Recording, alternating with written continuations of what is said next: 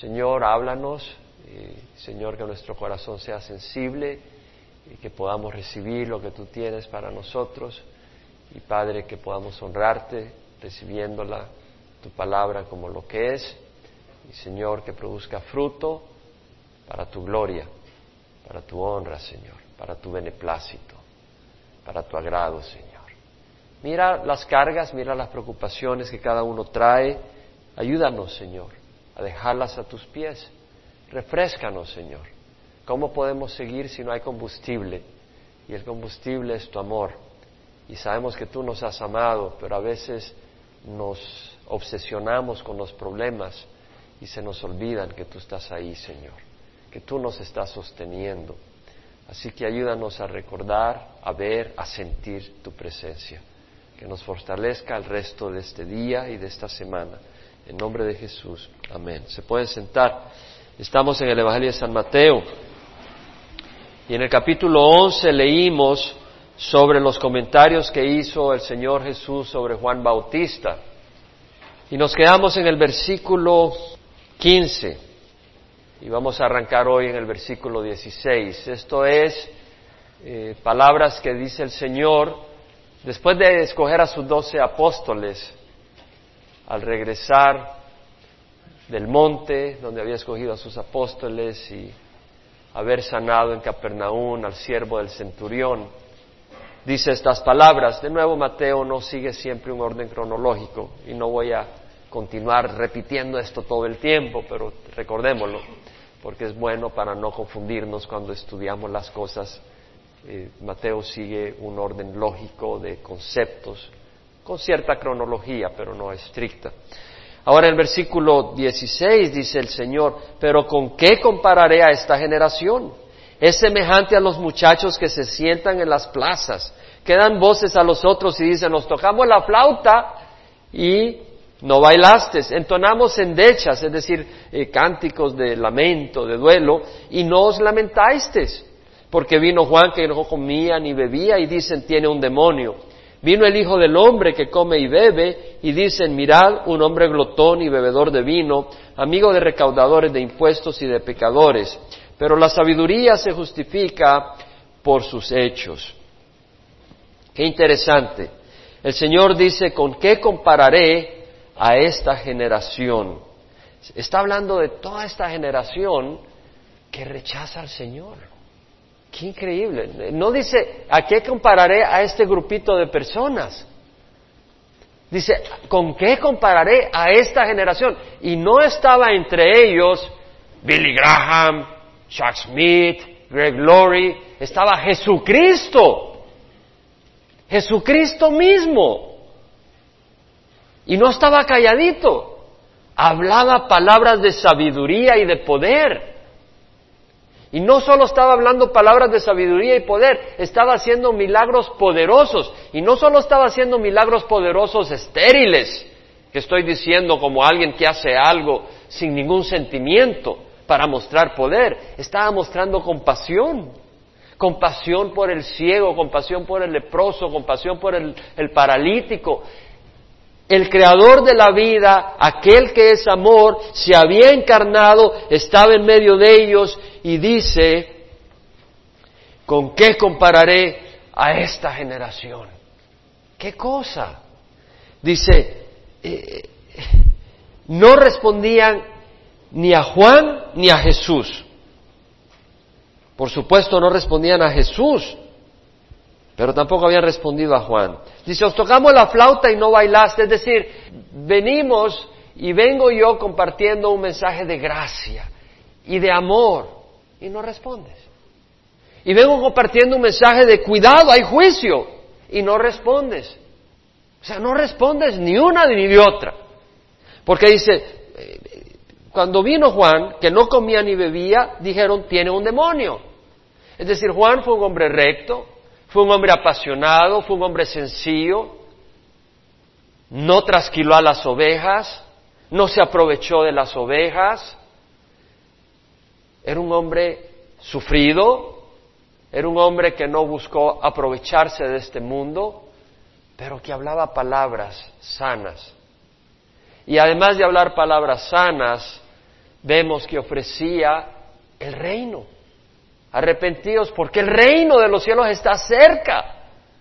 Es decir, estaba hablando de que había una esperanza y también hablaba de que había que arrepentirse. Por eso le dijo a algunos, camada de víboras, ¿quién nos enseñó a huir de la ira venidera? Vemos a este Juan, un hombre recto. Dice, bueno, viene Juan, no come ni bebe, dice, tiene un demonio. ¿De dónde se les ocurrió decir tiene un demonio? O sí, muchos se arrepintieron, pero en general, dice, es una generación que dice, ¿con qué lo compararé? Y luego viene el Hijo del Hombre que come y bebe. Viene Jesús y come, disfruta unos taquitos de lengua, unas pupusas de chicharrón. dice, míralo, mira, y hasta cómo se viste como cualquiera. Se viste como cualquiera. Nada de que usa sus trajes religiosos de reputación. No como cualquiera anda vestido. Y ahí anda con medio mundo. Ahí anda con la, la chancleta de la esquina que anda con medio hombre. Y ahí anda ahí comiendo con ellos. Y mostrándole amabilidad. Y ahí anda con este sinvergüenza, el publicano. Y ahí anda. Se están echando un vinito. Y, y estaban hablando de Jesús y dicen, es un glotón de Jesús. Es un glotón y anda con pecadores. Qué bonito que decían de Jesús, anda con pecadores. Porque no dijeron peca, pero dijo, anda con pecadores. Y hubiera, sido muy distinto que dijera, es un pecador, pero no, no dijeron eso. Dijeron, anda con pecadores. Qué bonito que el Señor andaba con pecadores. ¿Cierto? Porque si no, no pudiera andar con nosotros. Jesús andaba con pecadores y transformó a los pecadores. Y aquellos religiosos que se creían algo quedaron excluidos. Y esa generación era religiosa. Nosotros venimos de países religiosos, de generaciones religiosas. Y esa generación era religiosa. Y vemos que dice, vino Jesús, el Hijo del Hombre, que come y bebe, dicen, mirad un hombre glotón y bebedor de vino, amigo de recaudadores de impuestos y de pecadores. Qué bueno que Jesús es mi amigo. Si tú, si tú dices, no, yo no soy recaudador de impuestos, yo no soy ladrón, qué bueno Jesús te limpió. Pero en tu naturaleza eso eres. Porque el mismo Pablo lo dijo, yo sé que en mí, es decir, en mi carne no habita nada bueno. Porque el querer está presente en mí, pero el hacer el bien no. El bien que hago no puedo hacer. Y el mal que no quiero hacer, eso hago. Y si ya, no lo hago, si ya lo hago, ya no soy yo el que lo hace, sino el pecado que habita en mí. Miserable de mí, quien me librará del cuerpo de muerte? El Señor nos dio el Espíritu para poner a muerte las obras de la carne. Pero somos pecadores y hemos venido a clamar y el Señor no se avergüenza de ser nuestro amigo. Y vemos lo hermoso. Entonces viene el Señor, dice, la sabiduría se justifica por sus hechos palabra sabiduría, Sofía en el griego es sabiduría, inteligencia, un conocimiento amplio y diverso, la habilidad para manejar cosas. Y dice, la sabiduría se justifica por sus hechos. Es decir, si hay sabiduría, el fruto tiene que mostrarse. Si existe sabiduría en la vida de alguien, sus obras tienen que mostrar que son obras de sabiduría, que son hijas de sabiduría. La sabiduría se justifica por sus hechos. Si hay sabiduría en tu vida, la vamos a ver a través de tus obras, a través de tu comportamiento, a través de tu testimonio. El Señor dice, bueno, antes de mencionar lo que el Señor dice en, Proverbios, eh, quiero mencionar que la palabra hechos en el griego es tecnon, que quiere decir hijos. La sabiduría se, manifiesta a través de sus hijos, es decir, por sus obras, que sean hijos de sabiduría. Puedes decir, es como un gato, mira los gatitos, ¿verdad? Si son gatitos, pues son hijos de una gata, no van a ser hijos de un guajolote. No. Entonces, si vemos sabiduría, son hijos de sabiduría esas obras. ¿No? y la sabiduría está en el Jesucristo. En Proverbios 1.7 dice, temer, el temor a Jehová es el principio de la sabiduría. Los necios desprecian la sabiduría y la instrucción. Entonces vemos que el temor a Jehová es el principio de la sabiduría. Entonces, tú no puedes ver obras sabias si no hay temor de Jehová en el corazón del hombre o en el corazón de la mujer. Puede haber mucho conocimiento, pero no sabiduría. ¿Verdad? El temor a Jehová es el principio de la sabiduría. Entonces, si tememos a Dios, nos vamos a, consumir, nos vamos a conducir, a consumir, no, espero que no nos consumamos. Nos vamos a conducir de acuerdo a la palabra de Dios, porque vamos a temer a Dios, vamos a oír su palabra, vamos a querer conocer lo que dice Dios. Es decir, estamos en este lugar, yo quiero conocer cuál es la ley para que no me metan preso. Entonces, si, si, si yo reconozco que hay un Dios y que Él es poderoso, que Él es creador y que a Él se merece respeto y obediencia, yo quiero conocer su palabra. Y que es un padre y un buen padre, yo quiero conocer su palabra para ser de acuerdo a su voluntad. El temor, el respeto a Jehová es el principio de la sabiduría. Entonces, nuestras obras y nuestro fruto de nuestra vida debe demostrar sabiduría de Dios y no la necedad del hombre. ¿Qué revelan nuestras obras?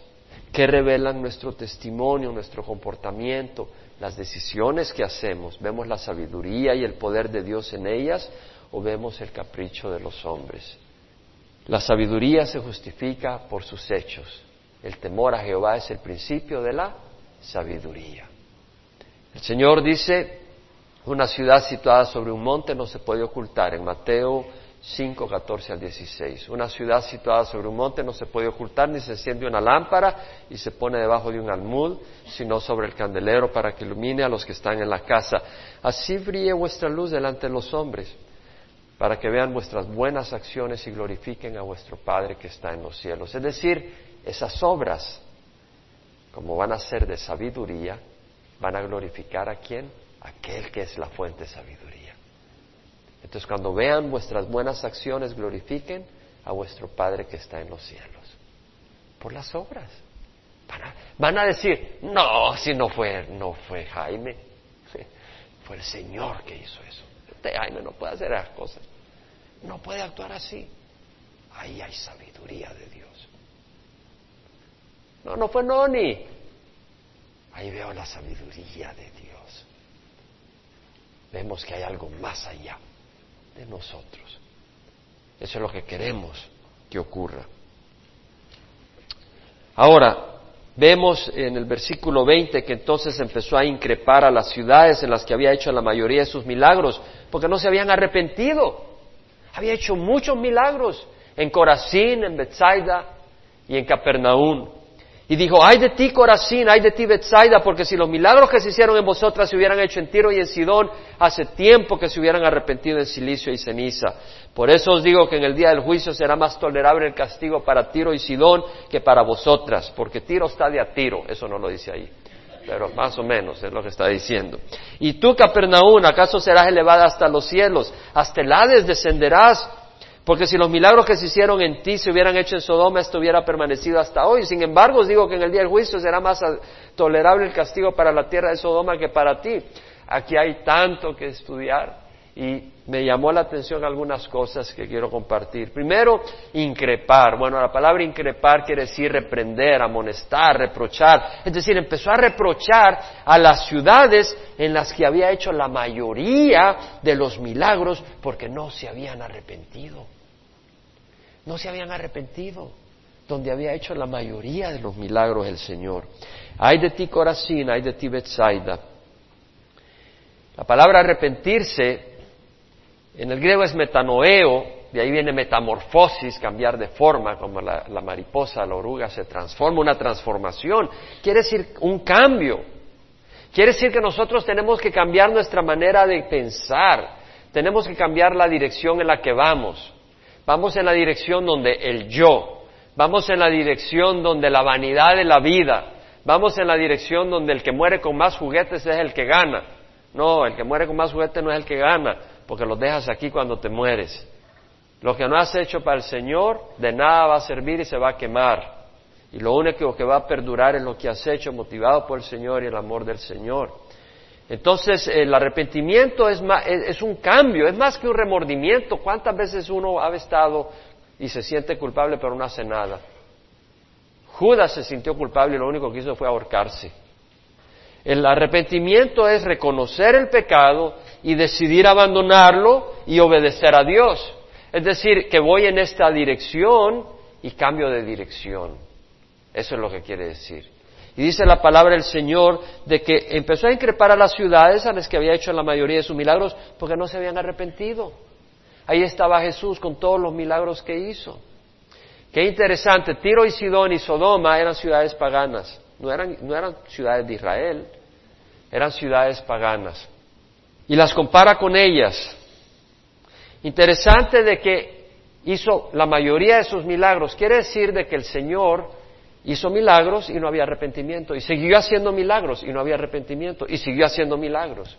Porque fue por varios meses, fue por algunos años. Y donde había hecho muchos milagros y él siguió haciendo los milagros. Y la gente no se arrepentía. Vemos la compasión del Señor y la dureza del corazón del hombre.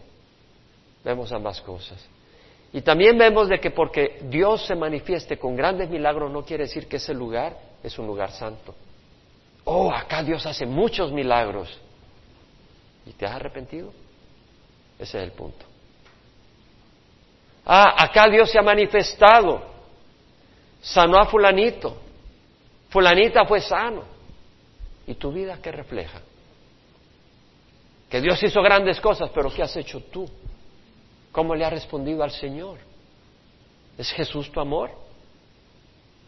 ¿O es Jesús simplemente el Jesús que hace grandes milagros y tú estás muy orgulloso porque está en tu pueblo? Pero tu corazón no se lo das al Señor. No tiene sentido, ¿verdad? Y eso es lo que estaba pasando. Vemos de que no todos se arrepienten con milagros. Y eso a mí me ayuda a entender que si a Jesucristo, que dijo palabras de vida, lleno del Espíritu Santo, y hizo grandes obras de poder. Hubo gente que ni pío, ni chicha, ni limonada. ¿Qué esperas tú si tal vez tú predicas y el Señor se mueve con poder y tienes un testimonio y la gente no, se, no responde? No siempre va a ser culpa tuya, mi hermano. Tú tienes la responsabilidad de vivir para Cristo. Pero si no quieren recibir el testimonio, no te angusties. Es decir, sí, angustiate en el sentido como Jesús, Jerusalén, Jerusalén, la que mata a sus profetas y apedrea a los que son enviados. ¿Cuántas veces quise reunir a tus hijos como una gallina junta a sus pollitos debajo de sus alas, pero no quisiste? Jesús lloró por ello. Pero entiende que no siempre es tu esfuerzo, de hecho no es tu esfuerzo. Depende del Jesús, pero depende del corazón, como oraba nuestro hermano. Danos oídos para oír Jesús mismo decía, el que tenga oídos que oiga. Hermanos, tenemos un gran privilegio. Nosotros ayer estábamos reunidos y el viernes éramos unos 300 hombres. Y a, mí me tocó compartir sobre el costo de seguir a Jesús. Y pregunté quiénes estaban dispuestos a seguir al costo. Para seguir a Jesús hay un costo, pero cuando no lo sigues hay un costo peor. Quiero que lo entiendas. Para seguir a Jesús hay un costo. Y me decían mis hermanos, predica el mensaje de ayer. No, le dije, ya, ya lo he dado en la congregación en los últimos tres meses, de una o de otra manera. Aquí, allá, nuestra congregación es una congregación donde no exhorto, donde no comparto. Y por eso no lo, no lo estoy dando hoy, estoy dando otra, la enseñanza, pero voy a reflexionar un poquito en esto, sin embargo. Hay un costo para seguir a Jesús. Hay un costo para tener acceso a la vida eterna. Hay un costo para recibir vida eterna y vida abundante. Hay un costo para tener acceso a las moradas celestiales y entrar a la nueva Jerusalén. Hay un costo para reinar con Jesucristo. Hay un costo para ser llamado hijo de Dios y tener un nuevo cuerpo resucitado, glorioso como el de Jesucristo. Todas esas son promesas hay un costo para ser amigo de Jesús. Todo eso costó, le costó a Jesucristo la cruz. Nosotros no podíamos tener acceso a nada de eso si Cristo no hubiera muerto en la cruz. Ningún sacrificio nos hubiera comprado a nosotros el perdón de pecados, solo el de Jesucristo en la cruz. Hay un costo, pero también hay un costo. Tú tienes que dar tu vida. Si alguno quiere venir en pos de mí, niéguese a sí mismo, tome su cruz cada día y sígame. Porque el que quiera salvar su vida la perderá, y el que la pierda por causa de mí la ganará. Jesús dijo, ha llegado la hora para que, para que el Hijo del Hombre sea glorificado. Si el grano de trigo no cae en la tierra y muere, queda él solo. Pero si muere, produce mucho fruto. El que de vosotros quiera salvar su vida, la perderá. Pero el que la pierda, la aborrezca por causa de mí, la preservará para vida eterna. Entonces hay que dar su vida. Pablo dijo, con Cristo he sido crucificado. Ya no soy yo el que vive, mas Cristo vive en mí. Necesitamos ser esos canales donde Jesús se manifiesta. Y para ser esos canales tenemos que morir a nuestra voluntad. Y cuando morimos a nuestra voluntad y decidimos hacer eso, Jesús pone en nuestro corazón buenos deseos, porque Él es el que obra en nosotros tanto el querer como el hacer para su beneplácito. Y pone buenos deseos. Y hacemos las cosas con gozo y alegría. Pero hay un costo. En este mundo vamos a ser perseguidos. Persiguieron a Jesús, ¿verdad? Y si nosotros morimos al yo y dejamos que Cristo habite en nosotros, van a perseguirnos a nosotros porque Jesús habita en nosotros. Si odiaron a Jesús, nos van a odiar a nosotros. Si crucificaron a Jesús, nos van a crucificar a nosotros. Hay un costo, pero hay un costo mayor al no seguir a Jesús. Porque Jesús, en el libro de Apocalipsis, a través de Juan, escribe, en el versículo 8 del capítulo 21 a los cobardes, es decir, aquellos que dicen, no, a mí mi familia me rechaza si yo recibo a Jesucristo, a los cobardes, aquel que dice, no, mi papá me va a desheredar si sigo a Jesús, a los cobardes, aquel que dice, no, en el trabajo me dicen aleluya, no puedo, a los cobardes. Aquel que dice no, voy a tener que sacrificar comodidades, a los cobardes. A los incrédulos. No, sí, sí, yo fui a la cruzada de Greg Glory y recibí a Jesucristo. O, yo estuve aquí en Calvary Chapel, Emanuel, recibí a Jesucristo. Ah, de vez en cuando voy a la iglesia. Pero realmente yo guío mi vida, ¿verdad? Ajá. No crees, pues. Pues si tú crees que Jesús es vida, tú vas a ser fiel, no incrédulo. A los incrédulos, a los abominables, a los asesinos, a los inmorales. No, si yo voy a la iglesia, de vez en cuando miro un poco de inmoralidad en el Internet, pero es una vez a la semana, no más. A los inmorales, a los hechiceros. No, si yo voy a la iglesia, yo tengo una Biblia. Sí, de vez en cuando cuando me enfermo me hacen una limpia a los hechiceros, a los idólatras. No, yo, yo confieso a Jesús, pero también tengo unas cuantas imágenes en, en mi casa. Me postro, las honro, las reverencio, no las adoro, pero las reverencio. Los idólatras. A los mentirosos tendrán su herencia en el lago que arde con fuego y azufre, que es la segunda muerte. Hermanos, si naciste en este mundo vas a tener que pagar un costo ya sea el costo para entrar en los cielos o el costo por disfrutar un poco de placer acá. Si quieres disfrutar un poco de placer acá en este mundo y hacer tu voluntad, vas a pagar un costo eterno por rechazar la sangre de Jesús y su sacrificio. Y si quieres sufrir un poquito en este mundo y estás dispuesto por amor a Jesús, vas a disfrutar una eternidad llena de bendición amigo de Jesús, hijo de Dios, hermano de Jesucristo, con bendiciones eternas. Se paga un costo. Es interesante que con todos los milagros que hizo Jesús la gente no se arrepintió. Los milagros no siempre van a causar que la gente se dé cuenta porque su corazón está rechazando y no quiere nada con la luz, son hijos de oscuridad. Con o sin milagros, nadie se salva si no es con el Evangelio. Los milagros no te salvan. Los milagros te pueden hacer entender que hay un Dios y que hay poder, pero lo único que te salva es el Evangelio. Es lo único que te salva. Pablo dijo, no me avergüenzo del Evangelio porque es el poder de Dios para salvación de todo el que cree. Del judío primeramente y después del griego. Porque en el Evangelio se manifiesta la justicia de Dios por fe. Tal como está escrito, el justo por fe vivirá. Entonces vemos en Romanos, como decía Romanos 1, 16, y el 17 el Evangelio, la justicia de Dios se revela por fe y para fe. Por fe obtenemos justicia al poner la fe en Jesucristo y para fe, para caminar de acuerdo a la fe. Como está escrito, más el justo por la fe vivirá. Entonces, hermanos, solo es por el Evangelio que puede haber salvación. Y los milagros no siempre van a hacer que la gente se arrepienta. Fíjate que Jesús hizo milagro tras milagro en estos lugares, Corazín, Bethsaida y en Capernaum. Y la gente no se arrepiente. Y Jesús no fue títere de ninguno de ellos, Él los hizo por compasión. Pero hay gente que dice, pero yo quiero ver más. Y se lo hicieron a Jesús. Le dijeron a Jesús, queremos ver una señal que viene, del, que viene de Dios. Queremos ver una seña. Muéstranos una seña. Lo dijo en otro lugar. Dice, dijo, generación perversa, incrédula y perversa, no se le dará otra seña más que la seña del profeta Jonás. Es decir, era gente que había visto milagros y todavía querían más.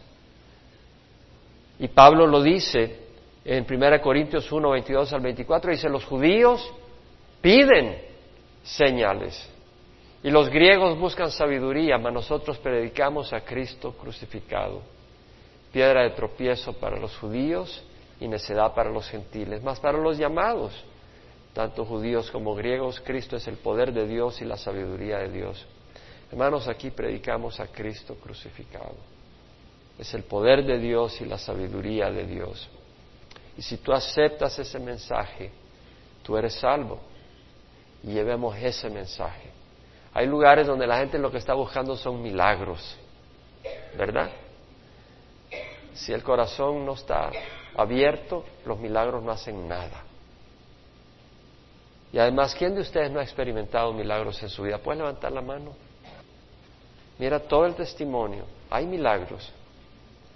Pero una vez más, si tú compartes esos milagros y compartes la palabra del Señor y la gente no responde, no es por falta de milagros, no es por falta de la palabra, es por el corazón de las personas. Pero no te desanimes. Jesús no se desanimó.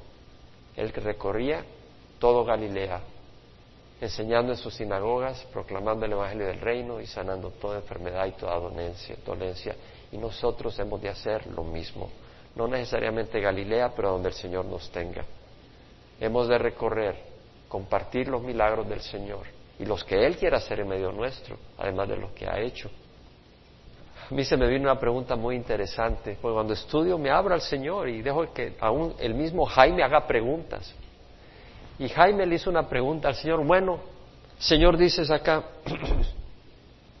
hay Corazín, hay Betad, hay de ti Corazín, hay de ti Betsaida, porque si los milagros que se hicieron en vosotras se hubieran hecho en Tiro y en Sidón, hace tiempo que se hubieran arrepentido en Silicio y ceniza.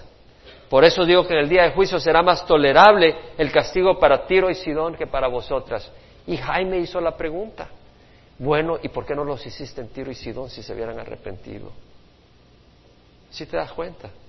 Pues el Señor dijo, hay Corazín, hay Bethsaida. Si los milagros que se hicieron en ti se hubieran hecho en Tiro y Sidón, hace tiempo que se hubieran arrepentido en silicio y ceniza. Por eso el juicio será más tolerable para ellas que para ti. Y dije, bueno Señor, ¿y entonces por qué no les hiciste esos milagros en Tiro y Sidón? Si ellos se podían haber arrepentido.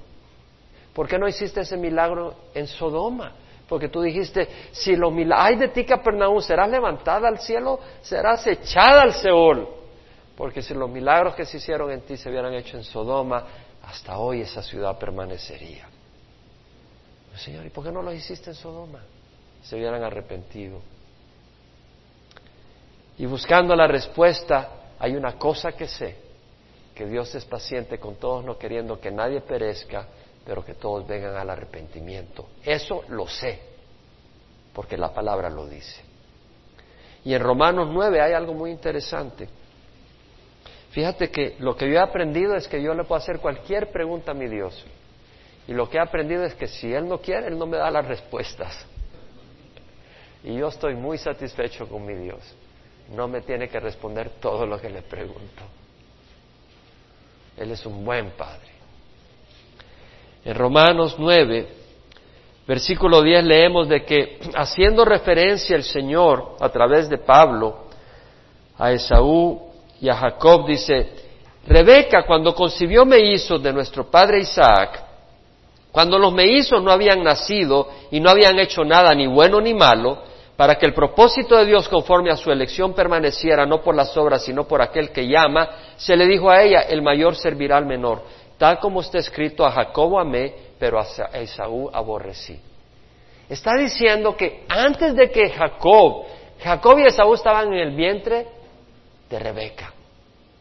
No habían nacido y uno iba a nacer antes que otro.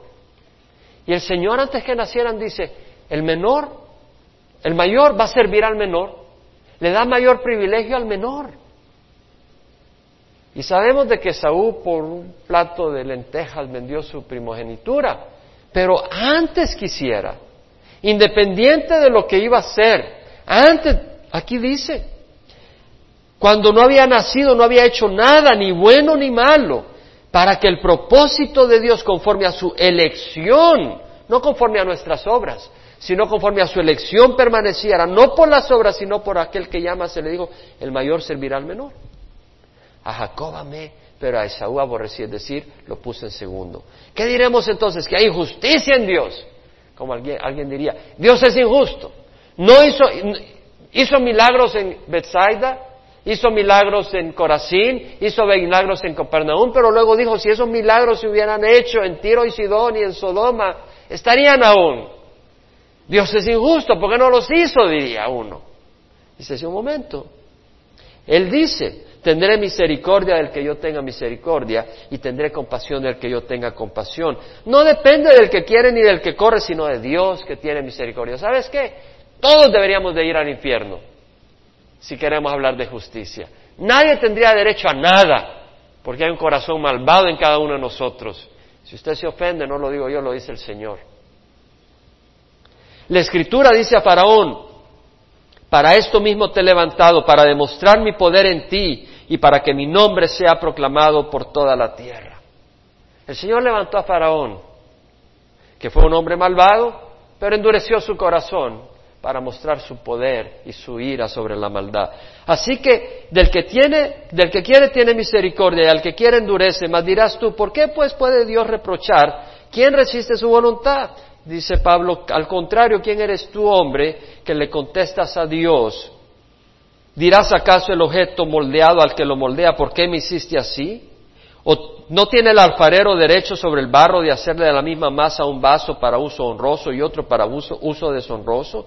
¿Y qué si Dios, dispuesto a demostrar su ira y hacer notorio su poder, soportó con mucha paciencia los vasos de ira preparados para destrucción? Es decir, Dios soportó con paciencia al faraón para demostrar su poder, su, su fuerza y también para mostrar las riquezas de su gloria sobre los vasos de misericordia que de antemano él preparó para gloria. Mostró su misericordia porque el pueblo de Israel merecía ser destruido, pero él los preservó. Preservó a Faraón y preservó a Israel y endureció el corazón de Faraón y moldeó al pueblo de Israel para mostrar su misericordia y sacarlos de la esclavitud.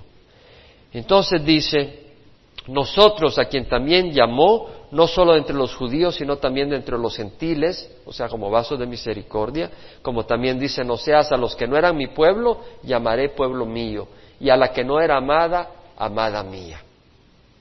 Entonces, lo que puedo decir yo, después de haber hecho, pregunta al Señor, ¿por qué no hiciste los milagros que hiciste en Corazín, Bethsaida y Sodoma? ¿Por qué no los hiciste en Tiro y Sidón? Perdón, eh, Corazín, Bethsaida y Capernaum, ¿por qué no lo hiciste en Tiro y Sidón y Sodoma? La respuesta era muy sencilla para mí. El Señor tiene misericordia de quien tiene misericordia. Hay cosas que no puedo comprender. Lo que sí sé es que Dios me mostró misericordia a mí. Yo le doy gracias al Señor. ¿Y quién de ustedes no ha recibido misericordia del Señor al oír el Evangelio? ¿Usted sabe cuánta gente nunca ha escuchado el Evangelio y se muere sin escuchar el Evangelio? Son millones de vidas que se mueren sin escuchar el Evangelio. Démosle gracias al Señor que ha mostrado su misericordia con nosotros. Ahora, Mateo 11, 25, en aquel tiempo hablando Jesús dijo, te alabo Padre, Señor del cielo y la tierra. Vemos que Satanás no es el Señor absoluto de esta tierra. Es el príncipe de la oscuridad, pero Dios es el que está en control y Él permite o no permite de acuerdo a su plan eterno. Porque ocultaste estas cosas a los sabios e inteligentes y las revelaste a los niños. El Señor ha ocultado estas cosas que nosotros estamos escuchando. Se las ha ocultado a los refinados sociales, a los cultos, a los educados, a los políticamente correctos, a los piadosos de acuerdo a la piedad de este mundo, ¿verdad? Que dicen, bueno, el homosexualismo está bien, ¿no? Ustedes son unos bárbaros que quieren destruir la felicidad de esa parejita tan feliz y contenta. Son unos déspotas, ¿verdad? Son la piedad del mundo. No, ocultaste estas cosas a los sabios e inteligentes y las revelaste a los niños, aquellos que no, no encajamos en la sociedad de este mundo, no encajamos, el sistema, las maneras, no encajamos. Sí, Padre, porque así fue de tu agrado. Luego dice, todas las cosas me han sido entregadas por mi Padre, y nadie conoce al Hijo sino al Padre, ni nadie conoce al Padre sino el Hijo y aquel a quien el Hijo se lo quiera revelar. Nadie conoce al Hijo sino al Padre. O yo conozco a Jesucristo. Sí, porque conozco al Padre Felipe de la esquina. Él me hizo conocer a Jesucristo. No, el Padre Felipe no te puede hacer conocer a Jesucristo. El que te puede hacer conocer a Jesucristo es el Padre eterno de la eternidad. Es el único. Cuando se acercó Jesucristo y llegó a la área de Cesarea de Filipo con sus apóstoles, le dijo, bueno, ¿qué dicen los hombres? ¿Quién es el Hijo de Dios? ¿Quién, quién, ¿Qué dicen los hombres que es el Hijo del Hombre? O sea, ¿qué dicen los hombres que soy yo? Hoy no bateo mucho. ¿Quién dice los hombres que no? Sí, ¿quién dice los hombres que es el Hijo del Hombre? Así dice. ¿Quién dice los hombres que es el Hijo del Hombre o yo lo mismo?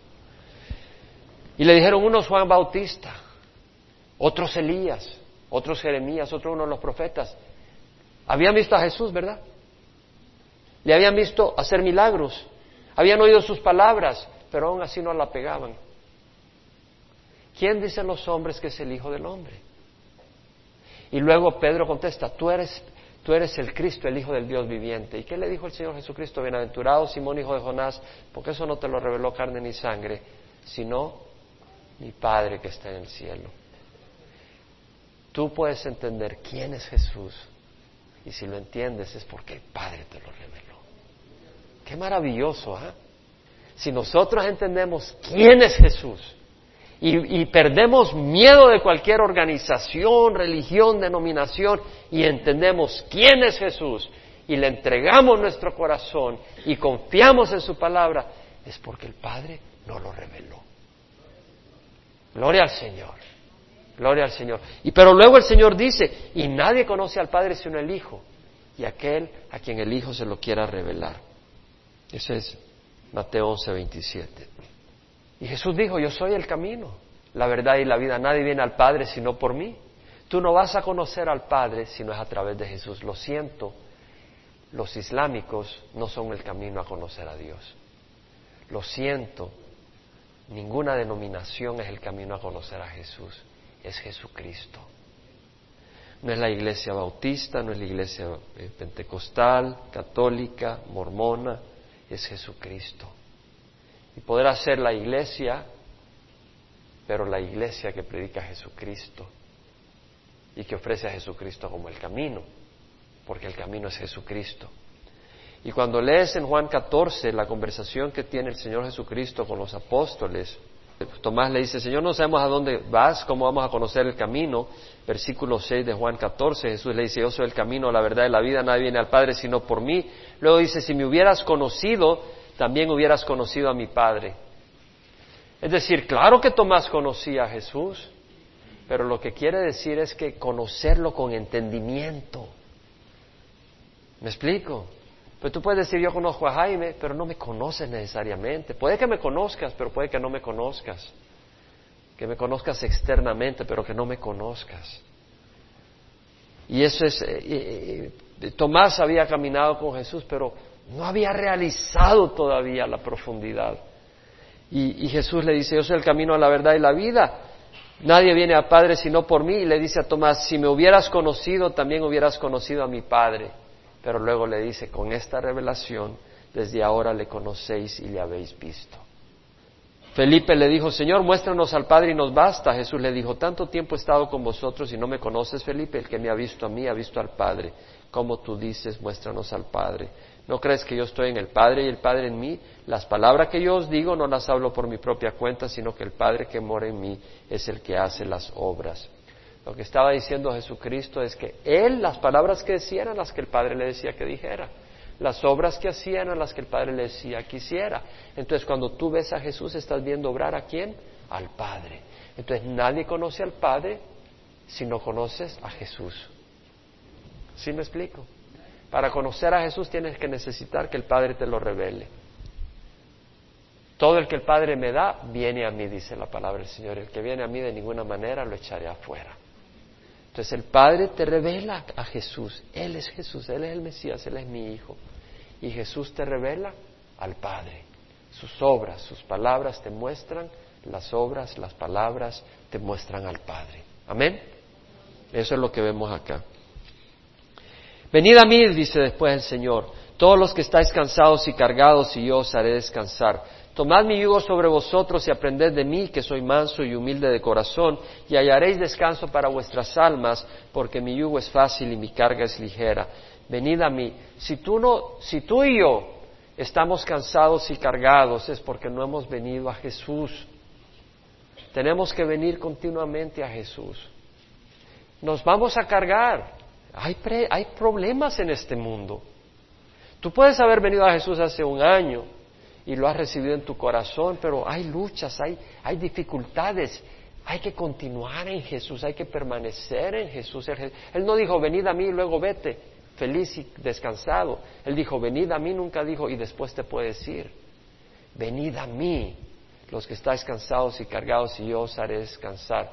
Tomad mi yugo sobre vosotros y aprended de mí, que soy manso y humilde de corazón, y hallaréis descanso para vuestras almas, porque mi yugo es fácil, mi carga ligera. El yugo y la carga de nuestro Señor es su voluntad. Y dice el Señor, mi voluntad es mucho más fácil que la carga del mundo. Eso es lo que dice el Señor. Y fíjate que lo que pasa es que nosotros nos aferramos a veces a cosas y no tenemos una actitud humilde y mansa. La mansedumbre no es andar todo cabizbajo. La mansedumbre, mansedumbre es aceptar al Señor su voluntad, reconocerla que es mejor que nuestros propios caprichos, nuestras propias maneras, nuestras propias metas. Y eso lo vemos en Filipenses capítulo 2, donde el Señor dice, haya pues en vosotros esta actitud que hubo en Cristo Jesús. Filipenses 2, versículo 5. Haya pues en vosotros esta actitud que hubo también en Cristo Jesús el cual aunque, el cual aunque existía en forma de Dios, no consideró el ser igual a Dios algo que aferrarse, sino que se despojó a sí mismo. Versículo 6, 5.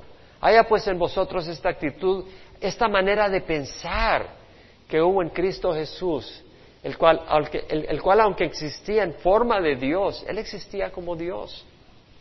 ¿Verdad? Jesús es Dios. Hay en vosotros esa actitud que hubo en Cristo Jesús. A nosotros, Claudia. A nosotros, Jaime. A nosotros, Angélica. Hay en nosotros esta actitud que hubo en Cristo Jesús. ¿Qué?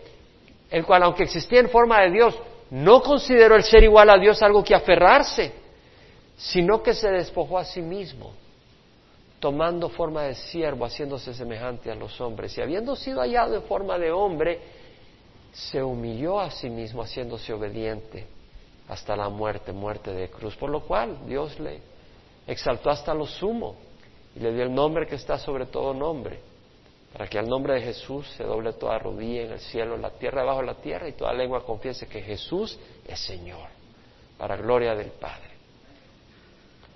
Entonces, Acá vemos de que Jesús no se aferró a que Él es Dios. Él no se aferró a que Él tenía todo el poder en el trono. Él dijo, papá, ¿tú quieres que yo vaya a la cruz? Y es la única manera. Yo voy. Papá, ¿tú quieres que yo tome la condición de un siervo humilde? Yo lo voy a hacer. Y Jesús siempre estaba descargado, estaba liviano y lleno de gozo porque él simple y sencillamente hacía la voluntad del Padre. No había esa lucha interna. Tal vez en tu corazón hay una lucha interna y sabes de lo que estoy hablando. Y hay una lucha interna y todo lo que tienes que hacer es rendir tu sueño, tu plan, tu posición, tu, tu situación. Es que debe ser así. El Señor dice, pues no es así lo que yo quiero. O es que debe ser esta persona. O es que debe ser tal situación. Y te insistes y te aferras y eres miserable. Y el Señor dice, ¿por qué no aceptas mi voluntad? Como yo acepté la de mi Padre. Y hallarás descanso para vuestras almas. Padre, tú eres bueno realmente tenía el deseo de llegar hasta Mateo 12, 14, pero siento en mi corazón que corremos el riesgo de, no considerar suficientemente algunas cosas que ya nos has dicho. Y principalmente que tú nos has hecho vasos de misericordia y nos has revelado a tu Hijo Jesucristo y nos has dado vida eterna. Y has hecho también obras de poder y de milagros en medio de nosotros. Y que somos muy afortunados. Y hay mucho por qué agradecerle. Hay mucho por qué agradecerte, Señor. Y te rogamos que tengas compasión de aquellos que no han escuchado, aquellos que no han probado tu misericordia porque tú eres paciente con todos, no queriendo que nadie perezca, sino que todos vengan al arrepentimiento, porque ese es tu corazón, porque dice tu palabra, de tal manera amó Dios al mundo, que dio a su Hijo unigénito para que todo aquel que en Él crea no se pierda. Por eso diste a Jesucristo, para que nadie se pierda, pero que todos vengan al arrepentimiento. Hay cosas que yo no entiendo, pero hay cosas que entiendo. Yo entiendo, Señor, que me amas y que me has mostrado misericordia y que amas al mundo y que no deseas que nadie se condene, pero que todos vengan al arrepentimiento. Ayúdanos, Señor, a que nosotros que hemos recibido esa misericordia mostremos frutos de justicia. Probemos que hemos probado sabiduría y misericordia y la mostremos a otros misericordia y mostremos obras que revelan que es Dios quien guía nuestras vidas, porque la sabiduría se justifica por medio de sus hijos. Y tú eres el Dios sabio, eterno. Y también, Señor, nos muestras que tú quieres que estemos descansados y descargados. Y nos muestra, Señor, de que para ello hemos de venir a ti y soltar cualquier cosa a la que nos hemos aferrado neciamente. Y eso requiere humildad y mansedumbre. Y te damos gracias.